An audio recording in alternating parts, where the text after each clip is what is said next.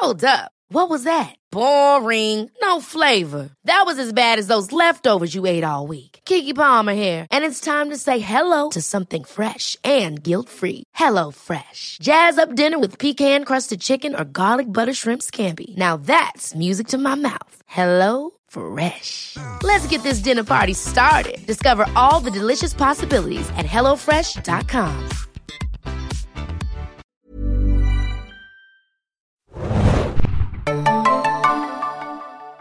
Ahoi, hoi, liebe Serienjunkies da draußen und willkommen zu einem neuen Podcast. Äh, diesmal sprechen wir über Spider-Man Far From Home. Ich bin Adam, ihr hört es vielleicht schon und mit mir im Studio ist heute Hanna hier, moin moin. Ja, äh, wir besprechen zum allerersten Mal tatsächlich im Serienjunkies Podcast einen Spider-Man-Film, was mir ein großes Anliegen auch war. Also es war bisher immer nicht so ganz möglich, weil die PVs so ein bisschen eingeschränkt waren tatsächlich oder weil andere Sachen dazwischen kamen, dass wir es nicht besprechen konnten. Also, Do it, Sony. Sag ja. mal nicht so. genau. Und jetzt haben wir uns halt endlich mal dazu entschlossen für Far From Home, das Embargo zu brechen? Nein, wir brechen hier keine Embargos, aber das Moratorium auf Spider-Man Podcast zu brechen. Und wir besprechen den neuen Film, der der fünfte Auftritt schon von Tom Holland als Spider-Man ist, was mich so ein bisschen verwundert hat, weil ich mir dachte, hey, so lange ist es noch gar nicht her. Ich kann mich noch erinnern, als der Junge verpflichtet wurde und ich mir dachte, ah, geiler Deal, den ihr da gemacht habt, Sony und Marvel. Ähm, dass es überhaupt möglich war, habe ich ja damals überhaupt nicht äh, in Betracht gezogen, aber der Sony-Hack, glaube ich, hat es damals ein bisschen auch möglich gemacht. Ne? Ich meine, Homecoming ist ja auch erst zwei Jahre her, oder? Ja, also so es ungefähr, ist ziemlich ja. kurz, finde ich, beieinander. Und mhm. dazwischen waren ja auch schon so viele Filme, dass Ja. einfach jetzt innerhalb von zwei Jahren oder drei Jahren max fünfmal aufgetreten wurde. Ja, also Civil War, Homecoming, Infinity War, Endgame und jetzt Far From Home. Sein Vertrag geht standardmäßig sechs Filme lang. Also ein nächster Film ist auf jeden Fall noch drin. Es waren drei Special-Auftritte, also Avengers oder Captain America und drei Solo-Filme.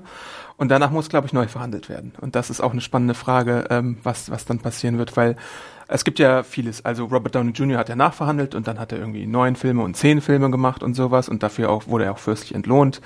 Ist Und Umsatzanteile hatte er ja auch, ne? Eben, ja. Der hat, der hat halt den besten Deal rausgeholt, das ist ganz klar. 90 Millionen hat er irgendwann, glaube ich, mal bekommen für irgendeinen Film, äh, durch die Umsatzanteile äh, auch. Und jetzt ist halt die Frage, ähm, was machen Marvel und Sony? Also ich meine, hat Sony Interesse, die Partnerschaft weiterzumachen? Oder möchte man ihn rausnehmen? Möchte man vielleicht erstmal einen Venom-Crossover machen mit Spider-Man? Möchte man beides machen? Have your cake, äh, cake and eat it too, sagt man ja in den USA dazu. Äh, also das wird, glaube ich, noch eine spannende Sache sein. Ich denke mal so zur Comic-Con in San Diego oder vielleicht zur D23 gibt es da vielleicht ein paar Updates. Jetzt auch, wenn, wenn der Film irgendwie gut am Box-Office performt, wird es da sicherlich auch schnell irgendwie Greenlight geben für eine Fortsetzung. Erzähl noch mal kurz, was wir gleich vorhaben im Podcast für diejenigen, die es noch nicht gesehen haben. Die können hier noch ein bisschen zuhören, oder? Ja, genau. Also wir besprechen Far From Home. Äh, Wir geben vielleicht auch mal so eine grobe Einschätzung, was uns Spider-Man bedeutet. Wir werden spoilerfrei sein im ersten Teil und dann ganz deutlich ankündigen, wenn es denn Spoiler gibt. Aber wir haben hier eine Einschränkung zu machen, weil wir können Spider-Man Far From Home eigentlich nicht besprechen, ohne dass wir Endgame besprechen, weil es direkte Konsequenzen aus Endgame in dem Film gibt. Und deswegen ist auch im sogenannten spoilerfreien Teil natürlich ein bisschen Endgame-Spoiler drin. Äh, und dann kündigen wir später nochmal an, Spoilerglocke offiziell jetzt, was sind so ein paar Twists und Turns, was sind die Post-Credit-Szenen, denn es gibt wieder Post-Credit-Szenen, das kann man ja glaube ich schon mal sagen. Äh, genau, ja. Und vielleicht mal ganz kurz, Hannah, was verbindest du eigentlich mit Spider-Man oder so? Oder wie findest du, wie ordnest du Spider-Man für dich als Held ein? Äh, magst du ihn, magst du ihn nicht? Ähm, Also ich glaube, vielleicht vorweg, genau, ich habe ja, wir haben ja zuletzt auch einen Podcast aufgenommen, was war das nochmal? Wir haben auch über, wir haben über Marvel Endgame gesprochen. und Endgame, ja. Genau, übrigens, ich musste sehr nicht denken neulich, weil es um die Umspielergebnisse ging von Endgame. Und da waren ja, ich weiß nicht, ob es jetzt schon überholt hat, Mhm. Nein, aber 20 Millionen fehlen. Okay. Aber das war ja also krass, ne? Ja. Wir hatten ja überlegt, wird äh, Avatar eingeholt oder nicht. Ähm, ich war mir ja recht, ich war, glaube ich, mehr der Meinung, dass es, dass sie es schaffen werden. Aha. Ich bin immer noch der Meinung, dass sie es vielleicht irgendwann schaffen, aber es dauert halt länger als geplant. Nein, aber ähm, genau, ich habe, ich habe alle. Also ich hätte es mir damals ja nicht vorstellen können tatsächlich. Ich hätte die 2,7 niemals irgendwie in, im Bereich des Möglichen gesehen. Aber naja, Also ich, äh, ich habe alle Marvel-Filme äh, jetzt gesehen äh, aus dem MCU, so heißt es, glaube Ja. ich, ne? Wie viel sind es jetzt? 23? Ja. 24? 23? 23. Ähm, Und ich habe, glaube ich, ich meine, Adam, du kannst es ja bezeugen, ich, äh, für mich ist es absolutes Popcorn-Kino, was ich hochgradig auch amüsant finde. Also ich äh, finde, sich zweieinhalb Stunden im Kino äh, schön berieseln zu lassen, mit netter Begleitung, Bierchen trinken und vielleicht vorher was essen zu gehen, finde ich, ist ein sehr schöner Abend. Und ähm, ich finde, es gab gute und weniger gute. Ähm, ich war aber auch von Endgame sehr positiv überrascht. Äh, wir hatten vorher schon gesprochen, dass ich Homecoming nicht so gut fand. Mhm. Ich fand, es war ein sehr, sehr guter Marvel-Film. Aber ich persönlich, als Hanna, die ja mhm. auch schon ein bisschen älter ist ja. und vielleicht nicht so ganz in die Zielgruppe passt, mir war es zu kiddie-lastig. Okay. Und da geht es auch äh, mit rein, dass halt immer hieß, the kid here, the kid da. Ich mhm. habe ihn mir auch nochmal angeschaut jetzt äh, am Wochenende, bevor ich äh, ins Beide gegangen bin. Och, es nervt mich so sehr. Also erstmal hasse ich den Ausdruck the kid. Ich glaube, ich bin ja bekannt dafür, sehr viele englische Ausdrücke oder denglische Ausdrücke zu benutzen. Ich würde nie auf Deutsch the kid sagen. Okay ich frage mich ja auch immer ganz ehrlich, der, der Dude ist 15 oder 16. Ja. Warum er jetzt irgendwie die, das gesamte Tony Stark äh, ähm, Erbe tragen soll, ist mir ein Rätsel. Denn er macht ja, ich meine, ganz Aus großer Macht folgt große Verantwortung. Im wahrsten Sinne des Wortes, aber du bist fucking, sorry, du bist 15 oder 16 Jahre alt. Was erwartet ihr denn? Aber ich glaube, da kommen wir gleich in diesem ja. Film noch drauf. Deswegen, also ich fand, es war ein super Film, Homecoming. Aber es war jetzt für mich ein Tick zu jung, glaube ich. Mhm. Äh, ich kann aber jeden verstehen, der ihn toll fand. Ich fand Tom Holland hatte ich überhaupt keine Probleme mit. Ich finde, er sah, war perfekt für die Rolle. Denn ich persönlich, ich, ich glaube, es ist ja auch bekannt, ich habe ja sehr viele Comics in meinem Leben gelesen, auch mhm. als Kind. Und natürlich habe ich Spider-Man auch sehr gern gelesen. Ich, äh, ne, das war jeder liebt Spider-Man als Kind. Warum? Weil er halt auch ein Kind ist. Ja. Und deswegen glaube ich, gibt, ich kenne keinen Menschen, der Spider-Man nicht liebt. Ja, es gibt schon die Batman-Fraktion und so. Aber kurz Nee, aber als Kind. Ach so, ja. Mhm. Weil, ne? Oder? Ja, also ja, du hast schon die Tendenz dazu, als Kind dieses Schwingen auch gut zu finden, glaube ich, und überhaupt das bunte Kostüm Männerding. und sowas. das Schwingen fand ich immer nie so geil. Ich fand einfach das toll, dass er halt zur Schule geht, ja. weil wir das ja alle irgendwie nachvollziehen können, weil wir auch zur Schule gehen oder weil du, falls du ein bisschen nerdiger bist oder ne, wenn du jetzt das Mädchen haben willst, ich will den Jungen haben mhm. oder ne, du hast dich irgendwie verliebt in irgendwen in die Klasse. Das ist ja, da kann ja jedes, jedes, jeder Teenager kann nachempfinden, was das bedeutet. Und ich liebe immer noch. Ich habe noch so einen meiner Lieblingscomics von Spider-Man ich liebe den abgöttisch. Mhm. Das ist, glaube ich, meist, das meistgelesenste Buch wahrscheinlich in meinem Leben, weil ich das immer wieder äh, lesen wollte, wo Mysterio übrigens drin vorkommt. Und ganz allgemein noch die vorherigen Spider-Man-Filme, also auch die Amazing-Filme, die Raimi-Filme. Och, also die Raimi-Filme, ganz ehrlich, ich hatte, ich fand Tobey Maguire, den ersten Spider-Man fand ich toll. Ich weiß noch, dass ich zweimal ins Kino gegangen bin, weil mhm. ich fand, es war toll, endlich mal einen super Spider-Man zu sehen. Und dann hatte ich mit den Andrew Garfield-Filmen hatte ich mehr Probleme. Ich fand, sie mhm. waren nicht besonders gut. Es tut mir leid. Mhm. Ich fand sie waren keine guten Filme, muss okay. ich ganz ehrlich gestehen. Ähm, also auch Spider-Man 2, jetzt Spider-Man 3, äh, 3 fand ich, glaube ich, ziemlich doof. Mit Venom war das der, ja. ne? 2 mit Doc Ock fand ich ganz cool, weil ja. ich Doc Ock auch einfach gerne mag. Ähm, ich musste wahnsinnig viel an das Game denken, komischerweise jetzt im Kino. Ja, ja. An das Spider-Man-Game ja. von der PS4. Also ihr seht, ich glaube, ich habe sehr viel Spider-Man in meinem Leben konsumiert und ähm, nein, also ich, äh, ich weiß, dass du ein ganz, ganz großer Fan bist. Ähm, aber erzähl du mal, ich habe jetzt ja schon genug erzählt. Ja, äh, Spider-Man ist auf jeden Fall mein allerliebster Lieblings-Superheld. Also insgesamt von allen DC und Marvel-Charakteren ist Spider-Man derjenige, mit dem ich am meisten verbinde. Ich glaube, es hat damals mit den ähm, äh, Gameboy-Spielen angefangen für ah. mich, als ich irgendwie mal im Krankenhaus war, hat das mir jemand das allererste Gameboy-Spiel äh, mitgebracht und dann habe ich das gespielt. Da gab es, glaube ich, auch tatsächlich Mysterio, der dann im ersten Level auch der Endfeind war in so einer Gasse und sowas. Äh, ja, genau. Ich habe es auch gespielt. Ja, ja. Stimmt. Da habe ich mir auch mal neulich ein Let's Play angeschaut und das kann man eigentlich in einer halben Stunde durchspielen und damals kam es mir so vor, boah, das ist super das war schwer. schwer. Ja, ich erinnere mich, das war echt ganz schön schwer. Ja. Aber du hast dann nicht mit den Comics angefangen? Nee, äh, da war ich halt so 5, 6 oder so. Das war sogar noch, bevor ich richtig lesen konnte. Aber natürlich auch die Natürlich 90er Jahre. Du mit 5, 6 lesen. Ja, aber halt noch nicht so flüssig, ne? Also vielleicht war es sogar noch ein bisschen früher. Das war so Vorschulalter, würde ich sogar fast Ich habe Comics auch mit 5, 6, also vielleicht Bilder angeschaut wahrscheinlich, ne? Aber ich komme gleich noch zu der Comic-Geschichte. Ähm, ja, ähm, dann habe ich die Animationsserie auch verfolgt. Ich mochte damals unglaublich gerne den Symbiontenanzug, also den schwarzen Spider-Man. Das war eins meiner Lieblingsspielzeuge, das ich dann bekommen hatte, auch von meiner Mutter. Dann so, äh, als ich Comics angefangen habe, 1997 müsste es, glaube ich, gewesen sein tatsächlich. Wir hatten so ein Schulprojekt.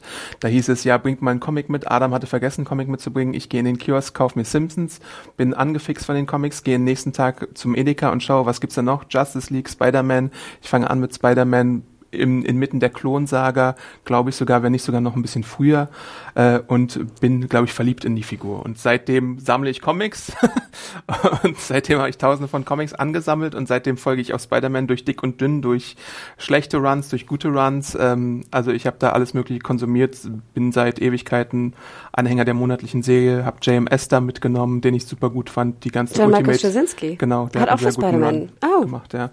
Also anfangs Babylon zumindest. 5 äh, Freunde Später hat er dann so ein paar kontroverse äh, Sachen gemacht, die aber auch durch redaktionelle Einmischung entstanden sind. Also er hat zum Beispiel jemanden ein Kind angedichtet, was ganz merkwürdig war. Er hat, glaube ich, auch die Ehe äh, ins Bröckeln gebracht von Peter und Mary Jane, die ja damals sogar verheiratet waren. Spoiler. ja, das weiß aber eigentlich jeder. Ähm, ja, Ultimate Spider-Man von Bendis ist bis heute mein Lieblingsrun, würde ich sagen. Aber es gibt auch so Klassiker wie Cravens letzte Jagd, die ich einfach unglaublich feiere und für die ich immer noch bin, dass man es irgendwie mal adaptiert in Film- oder Serienform und natürlich auch das PlayStation One Game von Spider-Man, diese ganzen Spiele wie Shattered Dimensions und das PS4 Spiel, was wir jetzt gesehen haben. Äh, und ich bin insgesamt auch froh, dass es so eine Spider-Renaissance gibt. Also in den letzten paar Jahren gab es ja durch die MCU-Auftritte jetzt den Spider-Man wieder das PlayStation 4-Game, aber auch Into the Spider-Verse, was ich außerhalb der Comics für die beste Spider-Man-Adaption halte insgesamt. Äh, und ich hoffe, da gibt's noch sehr viel mehr. Aber Miles Morales so als neue Figur und Spider-Gwen und so, das, das, ich finde schön, dass es ein bisschen diverser auch alles wird, dass du auch solche Figuren mehr hast und andere Identifikationsfiguren, weil das Faszinierende an Spider-Man ist ja, dass er theoretisch eigentlich, dass jeder unter der Maske stecken könnte, was du auch ein bisschen angedeutet hast, dass Kinder das so feiern. Ich wollte können. mal, dass er eine Frau ist. Ja, das Also, ist, das, das ja. gibt's ja jetzt ganz oft auch du- durch Spider-Geddon und Into the Spider-Verse gibt's ja da ganz viele neue Spider-People, die, wo sich jeder dann seine eigene Persona quasi machen kann. Ja, willkommen im Nostalgie und Adam Podcast. Ja. Das ist meine Secret Origin als Comicleser, falls ihr noch nie Oh. gehört habt. Also jetzt Nee, habe ich dir mal nicht. erzählt. Süß. Ja. Hast du deinen ersten bei Edeka gekauften Ja, Spider-Man-Comic klar, noch? das habe ich in einer Longbox irgendwo im Schrank tatsächlich zu stehen. Also ich dachte an so einem Schrein. Ich glaube, oder es müsste Spider-Man Nummer 9 gewesen sein, die ich äh, mir geholt habe. Und dann habe ich mir später auch in Comicläden die anderen Nummern geholt. Also ich glaube, ich müsste die Serie Ich wollte gerade sagen, gab es e- bei Edeka Spider-Man-Comics? Ja, damals gab es es noch tatsächlich. Also Also es gab so eine, so eine Reihe von Panini und Dino-Heften, die es damals gab und Spider-Man war da eins. Damals gab es noch äh, Marvel Deutschland und Dino, die hatten die DC-Lizenz äh, bei Dino und Marvel Panini hatte die Marvel-Lizenz. Ja. Und inzwischen hat Marvel, äh, hat Panini beides, also DC. Marvel und auch noch ganz viele andere Marken. Das ist ja in Deutschland so. Aber kommen wir Ja. vielleicht mal zum Film nach diesem Vorgeplänkel. Äh, Far From Home. Ähm, ja, wir hatten schon erwähnt, dass wir Tom Holland als Darsteller äh, ziemlich gut finden. Da würde ich mich auch dir anschließen auf jeden Fall. Ich Der bin ist so schön kompakt. Ich Ja. finde, der sieht so gut in diesem, in dem Anzug aus. Ja. Ich finde, du musst auch ein bisschen kräftig und kompakt sein. Und mir war Andrew Garfield immer ein Tick zu dünn. Sorry, ich mache jetzt. Äh, Mhm. vielleicht auch ein bisschen zu sehr Schönling für die Rolle. Also Also gut, ich finde jetzt Andrew Garfield nicht so schön. Nee? Also Okay. klar, ist ein wunderhübscher Mhm. Mann, ne? Aber ich finde ihn jetzt, also ist jetzt nicht so mein Fall. Er hatte einfach, und es tut mir wirklich leid, das sagen zu müssen, einen zu dünnen Hals. Okay. Ich fand ja bei den Amazing-Filmen auf jeden Fall die äh, Peter Gwen-Sache am besten. Die Ja. Schurken waren leider ein Schwachpunkt. Also der, der, äh, die Echse war okay, aber vergessenswert und dann Elektro und der neue, ähm, der neue Goblin, äh, Dane DeHaan war jetzt nicht so geil. Wie du finde ich auch den ersten Film ziemlich gut, wobei der Power Rangers Green Goblin da auch so ein bisschen problematisch war. Bester Raimi-Schurke ist auf jeden Fall Dr. Octopus. Und Spider-Verse hat in meinen Augen alles richtig gemacht. Und ich fand aber auch Tobey Maguire und Kirsten, Kristen, Kristen, Kristen. Stewart. Kristen finde ich, Dunst. hatten, das auf. Shit, alles durcheinander. Kirsten Dunst. Kirsten Dunst, ja. Oh Gott, das ist echt so schwierig.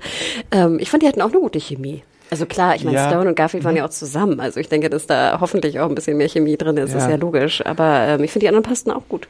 Die passen schon ganz gut. Ich habe ihn mir neulich nochmal angeguckt, jetzt so aus der, aus der Distanz so ein bisschen. Es sieht halt alles so ein bisschen zu plastikmäßig aus, weil das sind natürlich jetzt auch schon so 20 Jahre oder so fast her. Äh, diese, diese unbewegliche Power Rangers Maske beim Green Goblin und halt auch so ein paar Kulissen sehen sehr nach Kulissen aus. Es ist fast ein ähnliches Problem wie bei dem Birdman Batman. Burton Batman, so muss man es ja sagen. Den ich ja sehr liebe. Äh, aber sonst finde ich Tobey Maguire eigentlich auch ganz gut. Ich finde diesen Retro-Charme sehr gut. Das hat halt so 60er-Flair. Und du hast halt in jeder Trilogie, beziehungsweise in jedem Franchise von Spider-Man so ein bisschen eine Eigenart. Retro, du hast dann so ein bisschen Emo, Twilight, Moody in den Amazing-Filmen und jetzt hast du hier halt so John Hughes, aber mit einem modernen Spin in den, in den äh, Filmen von Stimmt, John das ist ein guter Watts. Vergleich, ja. Denn ganz ehrlich, der Film ist eigentlich eine perfekte Comedy. Ja, Kann man das so vorweg sagen? Ich würde sagen schon, ja. also ich glaube, ich habe Klassenfahrt-Comedy, also so Ja. Hangout-Klassenfahrt-Comedy. Nein, das, war macht er wie hier gut. die, die Dudes, die auf Reisen sind. Wie hieß nochmal diese schöne äh, Filmserie früher mit Chevy Chase? Ja, ja. Die Ostwalds? Nein, Die die- Schrillen vier auf Achse. Ja. Äh, Vacation heißt es, glaube ich, auch. Genau, genau. Holiday, Holiday Vacation, nee, Ja. European Vacation. Gab, gab, gab ganz viele verschiedene davon, ja. Und deswegen, also ich habe mehr gelacht gestern, ich war gestern drin, äh, Donnerstagabend. Wir haben mehr gelacht im Kino, glaube ich, als bei fünf letzten Romcoms zusammen. Ja, ja, ja. Das, das kann man auf jeden Fall sagen, dass der Humor, wenn, wenn du denn dafür empfänglich bist und wenn du dich darauf einlässt und wenn du nicht jetzt unbedingt einen Dark and Moody Spider-Man haben Deswegen, möchtest. genau. Das ist ja auch die Frage, wie sollte dein Spider-Man sein? Und ich finde, nach den anderen beiden Ansätzen ist dieser Ansatz jetzt gerade goldrichtig. Absolut. Und ich finde auch gut, dass man sagt, wir machen jetzt ein Comedy-Spidey draus und wir machen das aber richtig gut. Ja. Und ich finde es immer gut, wenn ihr sagt, okay, macht ihr Moody oder Comedy, aber ihr müsst es dann euch, ihr müsst dabei bleiben und es gut machen. Ja. Und du hast halt diese Buddy-Geschichte durch Ned auch als Figur, den ich auch im ersten Teil schon, also die Dynamik zwischen den beiden äh, ziemlich gut fand. Jacob Batalon, äh, der auch ein Opfer des Snap war oder wie es im Film zunächst hieß. The äh, Blip. The Blip, genau, heißt er jetzt. Also vorher hieß es, glaube ich, The Decimation als offizieller Name, obwohl ich mir nicht sicher bin, ob es in Endgame wirklich jemals genannt wurde. Aber jetzt in dem neuen Film heißt es The Blip, wie in einer charmanten News-Sendung mit Betty Brant auch in dem Film jetzt so schön gesagt wird. Äh, also diese News, die da am Anfang des Films gezeigt werden, die fand ich ja sehr schön äh, charmant. Ähm, ja. Aber sollen wir denn schon zum Fazit kommen? So ein kurz vorweg-Fazit für die Leute, die es noch nicht gehört haben? Weil ich würde nämlich auch zum Anfang gerne was sagen, was vielleicht Spoiler-Territorium ist. Ach so, nö, ich würde jetzt erstmal noch so ein bisschen auf so ein paar allgemeine Sachen eingehen Okay, und dann gut. erst ein Fazit ziehen. Dann sage ich nichts zum Blip.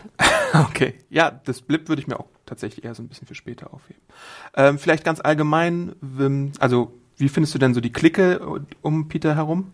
So Ned, Betty, MJ, Flash und jetzt die neue Figur Wer war denn. Flash? Flash ist der, der ihn im ersten Teil so ein bisschen geärgert hat, der auch DJ Flash war und der jetzt die ganze Zeit äh, sich filmt und Instagramt. Äh, perfekt. Ich habe nichts zu beklagen. Ich finde die alle witzig. Ich mag die alle gern. Der, äh, der wiedergekommene, gut, ich weiß nicht, ob es ein Spoiler ist, aber der Asiate, der auf äh, MJ steht, sieht auch sehr gut aus, muss man ihm lassen. Ähm, nein, funktioniert alles. Ich liebe ja auch hier, wie heißt der, äh, Star? Martin Star? Ja, als Lehrer. Ne, wir denken an Party Down. Ich glaube, immer wenn ich ihn allein schon sehe, muss ich mich totlachen, weil ich an 20 Folgen Party Down denke und lachen muss. Ähm, nein, fast perfekt. Aber, kurze Frage, JB Smooth als Mr. Dell, der andere Lehrer, der mit auf Klassenfahrt geht? Der ging so ein bisschen unter. Ähm, ich fand auch die Rolle war, hätte man noch weglassen können. Ja. Also, wenn du sie einbaust, gib ihm ein bisschen mehr zu tun, finde ich. Ähm, hat er irgendwas gemacht, was wichtig war? Nö, er war halt nochmal doppeltes Comedy Relief oder Comic Relief, würde ich Also, sagen. meiner Meinung nach hättest du ihn noch weglassen können, aber er hat nicht gestört. Also Ja. mich hat er auf gar keinen Fall, äh, ist ja nicht negativ aufgefallen. Okay. Ohne das jetzt zu spoilern, um wen es geht, ich finde, es gibt bei der Klassenfahrt eine Paarung, äh, die äh, da auf einmal entsteht, wo ich mir gedacht hätte, hä? Das hätte ich jetzt nie erwartet, dass die beiden zusammenkommen, aber ich fand dann alle Szenen mit diesen beiden einfach wunderbar herrlich, schräg und äh, so typisch Klassenfahrt. Ich musste halt an meine eigenen Klassenfahrten denken, wo dann Leute zusammengekommen sind auf einmal, wo ich mir dachte, hä, wie kommt denn das jetzt? Und dann so zwei Wochen später war es dann auch schon wieder vielleicht vorbei oder nicht, je nachdem. Also das ist so ein typisches Klassenfahrt-Ding in, in meinem Kopf. Was meinst du, Babe? Ganz Babe, genau. Wollen wir ja. jetzt ins Spoilerteil gehen, Babe? Ähm, insgesamt ist es halt, ähm, finde ich es halt auch eine sehr gute Entscheidung, dass man diese Klassenfahrt und Europa überhaupt mal gemacht hat, weil man muss ja auch sehen, wir hatten jetzt fünf Spider-Man-Filme schon, äh, so Solo-Spider-Man-Filme schon davor. Und da musst du halt irgendwann mal dich vielleicht auch von New York verabschieden, weil es dann vielleicht so ein bisschen zu, ähm, wie heißt es? Bisschen zu monoton gewesen wäre. Also hättest du jetzt immer wieder New Yorker Lokalpatriotismus gehabt und deswegen finde ich Europa so als Setting für, für den Film ziemlich, ziemlich Genius. Weil wie du schon sagst, wir haben immer diese Großstädte und immer diese Zerstörung und äh, Spidey, äh, was so schwingt äh, durch die Stadt. Ja. Natürlich gehört New York sehr zu Spider-Man, ne? Das ist ja äh, ganz, ganz tief verwurzelt. Ich fand es genius, einfach zu sagen, wir gehen auf eine European Vacation. Und irgendwer meinte ja auch, es ist völlig abstrus, dass man heute Venedig, morgen Ja. Paris macht, wo ich dachte, habt ihr schon mal amerikanische äh, Europatouren gesehen oder chinesische? Die haben es wirklich, ja? Natürlich. Also vielleicht jetzt nicht in 48 Stunden drei Städte, Mhm. aber äh, die haben in einer Woche machen die irgendwie fünf Städte durch. Okay, weil das hatte ich mich nämlich auch gefragt, aber ich finde, der Film liefert dann eine zufriedenstellende Auflösung, wie das denn möglich ist, dass, dass die dann in diese verschiedenen Städte Nein. Amis sind ja auch immer ganz fasziniert, dass du in fünf Stunden irgendwo in einer anderen Stadt bist oder Mhm. in zwei. Das ist ja für sie unglaublich. Ja. Ich sollte ja mal, ein Ami ist mal gelandet in, in Deutschland und meinte, ach Hanna, du kannst mich ja in Frankfurt abholen. Und ich so, wie bitte? Und er so, es sind doch nur fünf Stunden von Hamburg aus. Und ich so, nein, ich hole dich garantiert nicht mit dem Auto vom Frankfurter Flughafen ab. Ja. Also ich glaube, diese Entfernung, Ja, ne, das ja. ist ja einfach ein ganz anderer Schnack. Aber stimmt, ich war auch beeindruckt, als ich äh, äh, bei meiner Gust Gastmutti in, bei der letzten Comic-Con war, dass die halt auch täglich so eine Stunde oder länger quasi mit dem Auto pendeln. Das waren auch irgendwie so ein paar, weiß nicht, 100 Kilometer oder so, die dann, die sie von, von ihrer Heimat dann quasi zur Arbeitsstelle gefahren Na sind. gut, das machen in Deutschland ja auch schon mittlerweile viele. Also ich glaube, eine Stunde ist kein, kein Ding, aber du würdest, glaube ich, nicht zweieinhalb Stunden pendeln Ja. mit dem Auto. Ja. Vielleicht tun es auch welche. Hm. Ganz allgemein auch noch zu Mysterio einfach. Wie, wie findest du Gillenhall in der Rolle? Ähm, ohne jetzt zu viel von irgendwas zu verraten, was verratenswert wäre. Ich sage ja immer Gyllenhaal. Ich weiß ja Okay. immer nicht, ob wir Jake Gyllenhaal. Jake Gyllenhaal, ja. Ich weiß nicht. Ja. Ist fantastisch. Also ich mochte ihn immer schon gerne. Also ich denke, großer Donnie Darko-Fan hier, aber auch die ganzen... er Sister auch Darko auch. Nein, sorry, pass, pass ich. Aber er hat ja auch einen ganz fantastischen Indie-Film gespielt. Also er war ja schon relativ groß, also nicht groß, aber er hat ja immer schon auch sehr viele Indie-Rollen angenommen, damals schon als, äh, als junger Schauspieler. Und ähm, nein, und du merkst ja, finde ich, auch, was für ein guter Schauspieler es einfach Ja, ist. das stimmt. Und ich habe irgendwo gelesen, dass er schon mal gehandelt wurde für, für Spider-Man. Damals hat es äh, Tobey Maguire zum Dreh von Spider-Man 2 Rückenprobleme und da wurde tatsächlich überlegt, äh, tauschen sie ihn jetzt aus oder nicht, kann er es nochmal durchziehen und Wie schade eigentlich. war er Gyllenhaal, Gyllenhaal? Äh, tatsächlich die, der Ersatz. Nee, weil ich fand ja schon damals auch bei Donnie Darko und seinen Teenie-Rollen, der war ja immer schon sehr kräftig, fand ich. Ne? Also unheimlich kräftig. Mhm. Wenn man Southpaw mal gesehen hat, dann weiß man, dass auch so physische Rollen spielen kann. Aber ich dachte mir auch schon mit 18 so einen Körper zu haben, also sorry, oder mit 17, ich will jetzt nicht eklig sein, verzeiht, 18, mit 18, der hätte, glaube ich, einen sehr guten Spider-Man spielen können. Ich hätte ihn auch gerne als Batman gesehen, ähm, auch jetzt so als, wenn, hätten sie einen älteren Batman gesucht und jetzt nicht äh, Patterson genommen, dann hätte er auch, glaube ich, gut die Lücke füllen können. Wobei ich Patterson, das muss ich jetzt auch mal hier on record sagen, eigentlich eine ganz gute Wahl für den neuen Batman finde. Ähm, Nee, und Gyllenhaal, wie alt ist er? Der ist ja auch Ende 30. So alt ist er ja noch gar nicht. Ja, ja, ja. Und der sieht ja noch gut aus. Bart steht ihm auch gut. Also ich war sehr happy. Und ich finde, du siehst auch einfach, was für ein guter Schauspieler das ist. Ja. Und insgesamt der Cast, also ich meine, du hast es schon erwähnt, die, die Freunde bzw. die Klassenkameraden sind alle ziemlich gut. Wir haben natürlich ein paar wiederkehrende Leute. Äh, Marissa Tomei als Tante May ist wieder mit dabei. Süß. Und hat auch so ein bisschen eine Rolle wie im Spider-Man-Videospiel und auch in manchen Comics äh, eingenommen jetzt, indem sie sich wohltätig einsetzt. Happy Hogan ist wieder Nein, mit, und sie mit spielt auch einfach süß. Ja. Ich meine, sie ist ja immer noch eine, ist eine fantastische Schauspielerin, hat ja auch einen Oscar damals relativ früh Ja. gewonnen. Sie spielt einfach bezaubernd. Hat ja, Ja. auch viele Indie-Filme gespielt. Äh, auch die Kombo mit äh, Happy. Happy mit Bart übrigens, sehr viel besser. Okay. Das neutralisiert so ein bisschen diesen großen Kopf. Ähm, hat super funktioniert. Ja, ich finde sie auch fantastisch. Und ich, ich mag auch, dass man wie bei Ultimate Spider-Man so ein bisschen die jüngere May macht, die nicht bei jeder Situation quasi einen Herzanfall erleiden könnte, wobei es ja auch mit Sally Field schon eine etwas robustere May gab. Äh, ja, auch, auch auf jeden Fall gut. Dann haben wir noch Nick Fury und ähm, Maria Hill, die dann auch noch eine Rolle spielen. Da hatte ich ein bisschen Probleme mit beiden. Ah, okay. Ja, aber da kommen wir noch nachher Ja. zu. So, das ist jetzt erstmal die Bestandsaufnahme. MJ musst du noch erwähnen. MJ, Zendaya, ähm, die ich super finde. Ähm, also äh, keine Überraschung, aber ähm, ich finde, ich war jetzt ein bisschen überrascht, dass man im zweiten Teil so ein bisschen mehr die Awkwardness von ihr auch herausgestellt hat. die war doch schon im ersten Fandst du awkward. ja? Was ich mich gefragt hatte, ich hatte das Gefühl, im ersten hat er doch noch so einen anderen Love Interest Ja, hier. Liz. Die, ne? Mhm.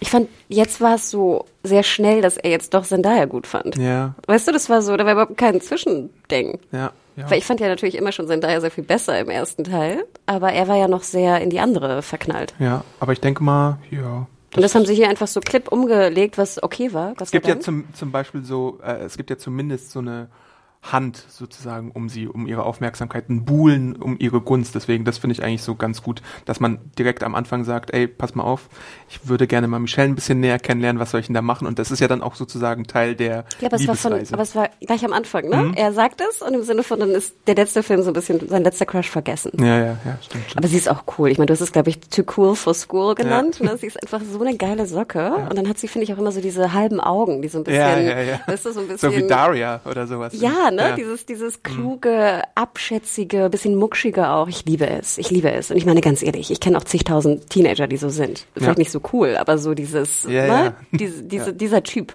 Auf jeden Fall stimmt nicht so cool. Das ist, ist ein richtiger Einwand. Also so, dass man gerne cooler wäre, als man eigentlich dann ist und aber doch immer irgendwie ironisch, sarkastisch. Genau, und alles antwortet. abschätzt und alles ist scheiße und so. Aber innen drin ist man doch vielleicht so ein bisschen. Ja. Also, Ich finde, er könnte noch ein Tick größer sein. äh, Holland? Ja. Ja gut, dafür kann er jetzt nichts. Aber ich finde, dafür ist er athletisch genug, wobei man da ja immer fragen muss, wie viel von den Parcours-Stunts und sowas macht er selbst. Aber es gibt ja zum Beispiel auch eine Szene, wo er ohne Maske da in Europa rumturnt, die dann Ja, wo im gut getrickst wird. Also er ist sehr viel beweglicher als wir beide zusammen, glaube Das ich. ist auf jeden Fall als doppelt so Nein, und ich finde es ja auch ganz süß, aber ich finde, das ist immer so ein komisches Klischee, dass bei so Teenagern das Mädchen dann immer ein Kopf größer ist als der Typ. Ach so. Klar, dass Mädchen auch früher sich entwickeln und dann auch schneller wachsen als Typen, ist ja oft auch so. Sieht man jetzt ja auch an, an Schulen und äh, kennt man ja auch in seiner Familie. Aber äh, ich fand es, ich fand es doch ganz witzig. Ich meine, Zendaya ist irgendwie, ich glaube, sechs Zentimeter größer als Holland. Okay. ja, also vielleicht Nichts dagegen übrigens, kein, kein äh, Größenshaming. Ja.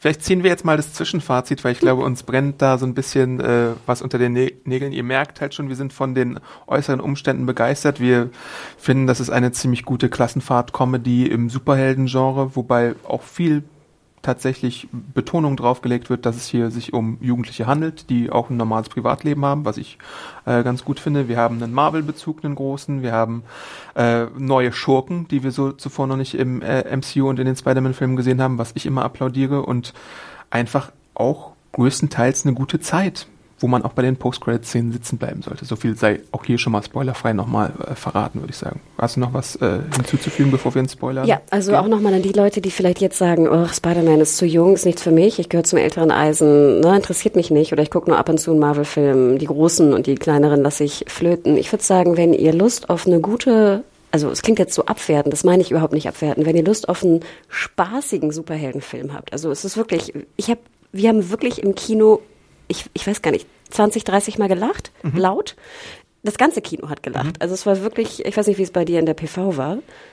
Ja, leider nicht so viel, aber ich habe gelacht auf jeden Fall. aber das schiebe ich einfach auf die Journalistenkollegen, die da teilweise Okay, also jetzt in einem normalen äh, Kinoumfeld, wir waren in Neukölln, im Rollberg, äh, auch ein gemischtes Publikum, sehr viele Mädchen auch im, Okay, also cool. sehr viel weibliche Zuschauer. Total süß. Wir hatten so zwei so 18-Jährige neben uns, die sich köstlichst amüsiert Mhm. haben. Also deswegen, ich kann jedem empfehlen, der Lust auf einen spaßigen Superheldenfilm hat, äh, geht rein. Wirklich. Also bist du positiv überrascht, wie ich ihn finde? Ich fand ihn wirklich sehr, sehr gut. Ja. Wir kamen raus und ich meinte, ich fand ihn fast perfekt. Okay. Ja, ich fand ja auch damals schon Shazam von DC. Ugh, der hat mir überhaupt nicht gefallen. Was, echt nicht? Null. Was? Ich fand ihn weder komisch noch gut. Wie ich fand ihn bitte? schlecht und unlustig. Oh Gott. Na gut. Agree to disagree on, on that front. Äh, aber ich wollte ihn gerade so, so ein bisschen. Nein, Shazam ist nichts. Nee, sorry, das würde ich, also auf gar keinen Fall. Wenn ihr Shazam Hm. auch schlecht fandet, nein, äh, Far From Home ist sehr viel besser. Okay, wenn du meinst. Technisch, humoriger, Ja, technisch schon, aber. So, ich finde, ich besser so, geschrieben auch. Ja, ja gut, da ist schon ein Unterschied, aber ich will nur damit sagen, Die Set-Designs allein. Das, damit hatte ich kein Problem. Ich fand, ich fand, das ist auch eine spaßige Zeit. Man muss halt immer Abstriche machen. Tatsächlich ist Marvel so technisch gesehen, äh, so äh, was Logistik angeht. Witze. Also ich weiß, du bist, ich meine, Shazam hat ja auch sehr viel so Witze gemacht Ja. über Comic an sich, ne? Das Ja. sind jetzt vielleicht so Witze, über die ich jetzt nicht so viel lachen kann. Aber auch im Kino, das war Totentanz. Also meine Begleitung, da waren auch noch so ein paar befreundete äh, Twitter-Menschen dabei, die hatten alle ihren Spaß eigentlich. Aber wir sind jetzt bei Far From Home und nicht bei Shazam. Lest nochmal meine Shazam-Review, da könnt ihr nochmal meine Meinung dazu auch äh, nachlesen. Äh, aber wir läuten gleich, oder unser Spinnensinn, unser, unser Peter-Tingle äh, wird hier gleich angehen. Ich glaube, das heißt auf Deutsch Peter-Regung, das habe ich in den Facebook-Kommentaren gelesen, statt Peter-Tingle. Deswegen äh, Das ist eine ganz gute Übersetzung, finde ich. wir, wir läuten jetzt den Peter Tingle und tauchen ab in den Spoiler-Teil. Ähm, womit fangen wir denn da vielleicht mal an? Vielleicht mit irgendwas harmlosen. Es Dem Anfang? Äh, ja, gerne. Also erstmal, du sitzt im Kino und dann wird hier, kommt Whitney Houston mit I Will Always Love You, wo ich am Anfang dachte, oh Gott, machen sie jetzt so eine krasse Stan Lee Ja, ja. äh, in Memoriam-Szene, wo ich dachte, oh, ich habe überhaupt keinen Bock jetzt. Du, wir hatten so einen Mhm. schönen Abend bis jetzt, ich wollte jetzt überhaupt nicht in sowas Ernstes gehen. Und dann kommt halt die erwähnte, was ist das hier, so AV-Club-mäßige Berichterstattung und das war auch Ganz ehrlich, Adam, Genius. Denn du nimmst jetzt die Geschehnisse von Endgame, Mhm. die Todesfälle, die wir erlebt haben, aber natürlich auch die fünf Jahre, die vergangen sind. Ja. Und du packst sie jetzt auf ein Schulsystem, was das für Folgen hatte. Ja. Und es ist so banal, dass die, äh, dass die ähm, Arbeiten neu geschrieben werden müssen, die Tests. Dass es es auf Halbjahr einmal- wiederholt werden muss. Dass auf einmal Leute wiederkommen, die einfach fünf Jahre älter Ja. aussehen als die anderen. Also das ist Genius. Äh, Gib mir diese, mach mir diese Welt spürbar an einer kleinen äh, Schule und du siehst, welche Folgen es hat und du bist sofort drin. Und Da die bin ich Welt auch sehr dankbar für, dass wirkt sie echt. Sie wirkt Ja. echt, die Welt. Genius. Wobei ich mir da sogar, also das stelle ich auch lobend heraus, wobei ich mir da sogar noch mehr gewünscht hätte, aber ich denke mal einfach, dass es in anderen Filmen auch passieren wird. Also ich meine, das habe ich ja, glaube ich, auch schon bei Endgame gesagt. Bitte zeig mir noch mehr die Konsequenzen, was es heißt, wenn irgendwie Millionen und Milliarden von Lebewesen auf einmal wieder da sind, was es auch für Nahrungsmittelversorgung heißt, was es für Obdachlosigkeit heißt und sowas. Ja, aber, aber du hast es ja in so kleinen Dosen, hast ja, du es ja gehabt ja, ja. hier, dass da eine neue Mieterin drin ist oder so. Ne? Du kommst einfach in deine Wohnung, klipp wieder zurück nach fünf Jahren. Ja. Ne? Ähm, und ich finde, das reichte eigentlich, weil sonst, sonst wäre es zu ernst geworden. Oh. Gott, dir mal vor, wir hätten jetzt noch mal so die ganze... Ja, ja, klar. Äh, ne? Aber äh, es gibt da halt auch so eine sehr witzige Szene. Ich glaube, das ist so eine Schulveranstaltung und auf einmal kommen alle Cheerleader oder alle Verschwundenen da in dieser Ja. Turnhalle wieder da zum Vorschein. Das ist auf jeden Fall sehr witzig gemacht. Und auch wie es halt gestaltet ist mit Betty als Moderatorin und dem anderen Moderatoren-Dude, die dann halt so mit wirklich schlechten Word-Art, Clip-Art-Effekten irgendwie Süß. rumhantieren. Sehr, sehr, sehr charmant Süß. das Ganze, ja. Und so echt, ne? Du, du fühlst die Welt. Und du fühlst sie innerhalb von zwei Minuten. Ja. Ähm, nächste, nächstes Thema, was ich vielleicht ansprechen würde, wer schließt die Iron Man-Lücke? Und das Erbe von Tony Stark so als Motiv des Films. Also natürlich Spider-Man immer mit großer Macht folgt große Verantwortung, aber du hast im Vorgespräch auch schon gesagt, ähm, muss eigentlich jetzt ein 15-, 16-jähriger Dude äh, die ganze Verantwortung tragen, die davor irgendwie ein ganzes Avengers-Team hatte. Erklär mir das bitte mal, warum das so ein großes Thema ist bei Spider-Man. Also ich erinnere mich zum Beispiel in den Comics nicht daran, aber wie gesagt, ich habe ja, weiß nicht, die 80er, 90er Comics gelesen. Ähm, diese, diese ewige, diese ewige Diskussion, du bist noch ein Kid, du kannst eh nichts, du bist scheiße, wo ich immer denke, der hat seine Eltern verloren. Ja. Der wohnt bei seiner Tante. Jetzt hat er gerade seinen Mentor irgendwie verloren. Der ist umgekommen. Ja. Er hat diese Kräfte, mit denen er umgehen muss. Wie viel Druck willst du diesem Jungen noch aufbürden? Äh, und dann immer zu sagen, ja, du kannst eh nicht, du bist so scheiße. Ja. Und Also- übrigens, weißt du, wie bekloppt kannst du sein, blöde Brillen, wir sind ja im Spoiler-Teil, weiterzugeben, wo ich denke, Ever catch yourself eating the same flavorless dinner three days in a row? Dreaming of something better? Well, HelloFresh is your guilt-free dream come true, baby. It's me, Kiki Palmer. Let's wake up those taste buds with hot, juicy pecan-crusted chicken or garlic butter shrimp scampi. Mm. Hello Fresh. Stop dreaming of all the delicious possibilities and dig in at HelloFresh.com. Let's get this dinner party started.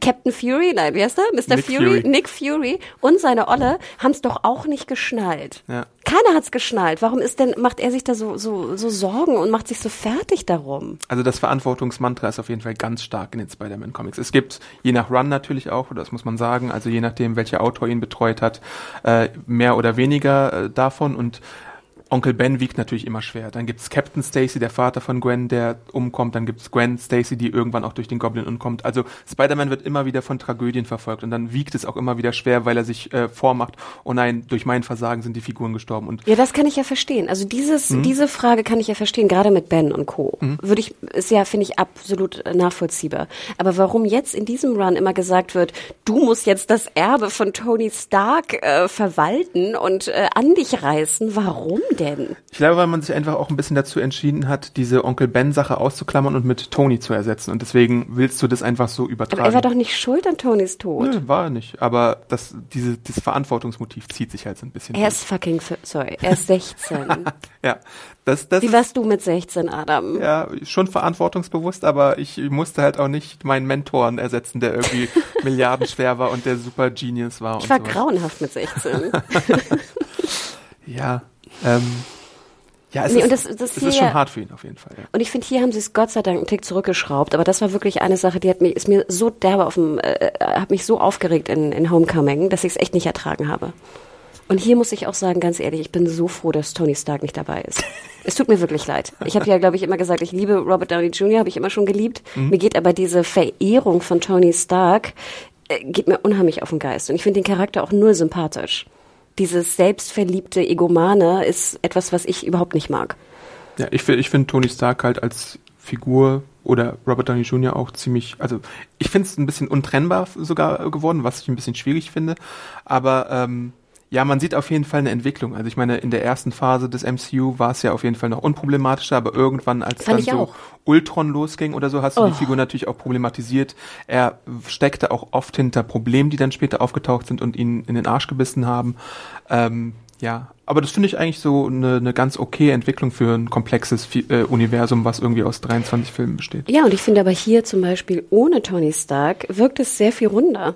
Mhm. Weil er so viel Platz und so viel Raum immer eingenommen hat. Ich finde halt schön, wie Happy ihn ersetzt und Total. auf welche Weise er ihn ersetzt, so als Vater. Tausendmal sympathischer. Und natürlich hast du dann auch noch immer diese, diese Chemie und Dynamik und das Geheimnis zwischen Happy und May, die wahrscheinlich ein Paar sind, was Peter erst irgendwie relativ spät schnallt, was ich auch sehr sympathisch Aber finde. süß, weißt du, wenn die dann auch so reden und er immer so guckt, das ist schon, es ist einfach, es funktioniert. Ja. Es funktioniert. Ja, auf jeden Fall.